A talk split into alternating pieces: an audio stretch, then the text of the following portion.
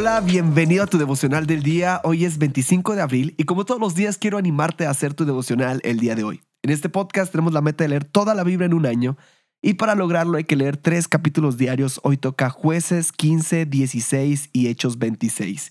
Y de estos tres capítulos yo saco un pasaje central que es el que me llamó la atención y lo podemos encontrar en jueces 16, 1 al 3. Y dice así, entonces Sansón fue a Gaza y vio allí una ramera y se llegó a ella. Se les dijo a los gasitas, Sansón ha venido aquí.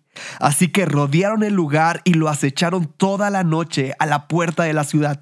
Estuvieron callados toda la noche diciendo, por la mañana, cuando amanezca, lo mataremos.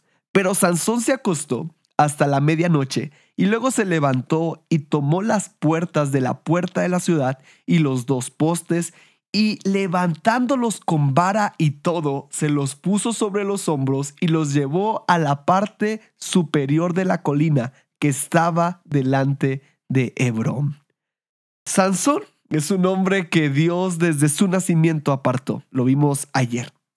Le dio un don específico, lo hizo increíblemente fuerte. La razón era que su propósito era liberar al pueblo de Israel.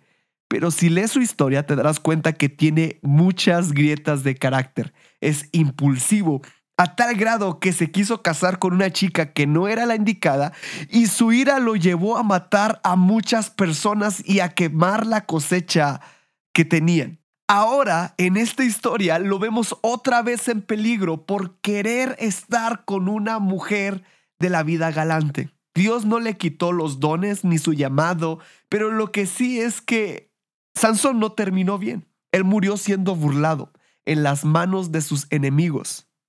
Y esto es lo que quiero llegar. Los dones pueden abrirte muchas puertas, pero el carácter las va a mantener abiertas. Quiero que juntos meditemos, ¿vivo solamente por medio de mis dones o estoy buscando que Dios forme mi carácter? Quiero animarte a hacer tu devocional el día de hoy.